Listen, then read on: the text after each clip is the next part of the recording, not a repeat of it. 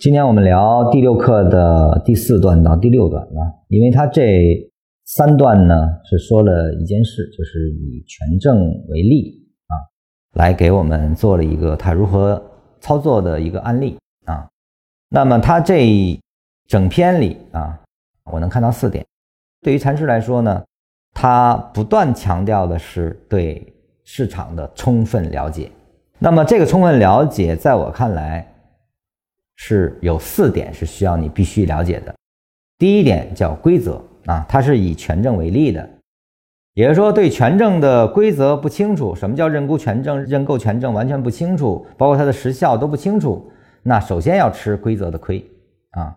呃，零六年的时候呢，我有个朋友啊，也是就是身边发生的啊，他说炒股很热啊，也拿了三十万就冲进去了，冲进之后呢，买什么呢？不知道买什么，他说：“那我就买个最便宜的吧。”一排序啊，买了一个最便宜的啊，这个不到一块钱。几个月以后呢，大家说：“哎，我都挣钱了，你挣了没有？”他说：“我也打开账户看一下吧。”结果是零。为啥？他买的是权证，他不知道规则就冲进去了，那个权证没有了啊。所以说，规则是第一位的。想要做一件事情，首先它的出身啊，它的规则运行机制一定要清楚，这是第一风险点。第二风险点呢，是你要想作为计算啊，对它的收益和风险进行评估的话，那你首先要对它的博弈情况要进行了解啊。他在这次的案例中所说的这个包钢五粮液的认沽权证上，根据其规则能够计算出一个安全边际啊，所以禅师给出了他可以用百分之三十的风险去赌百分之三百的利润啊。他有这个模型，他才敢于投入，而且从他的语句里能够看出来，他觉得他进来的盘子太小啊，也就是说他已经放到了他最大可大的容量了，对吧？他们盘太小，属于小男人型，容纳不了太大的资金，这是他们唯一的遗憾。说明禅师是能够放到多大就放到多大了，但就因为它流动性有限，所以只能放它一部分啊。正确评估之后，你就敢于投入大仓位啊。第二点就是博弈的理解，在规则下的博弈展开。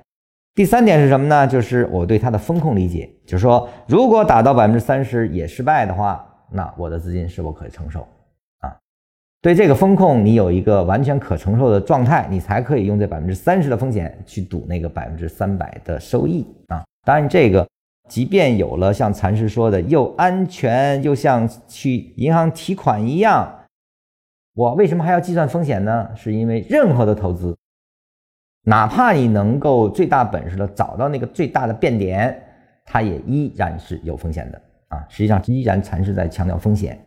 你没有风险概念，实际上进入这个股市本身就已经没有敬畏心了，那可能就是面临的倾家荡产的局面啊！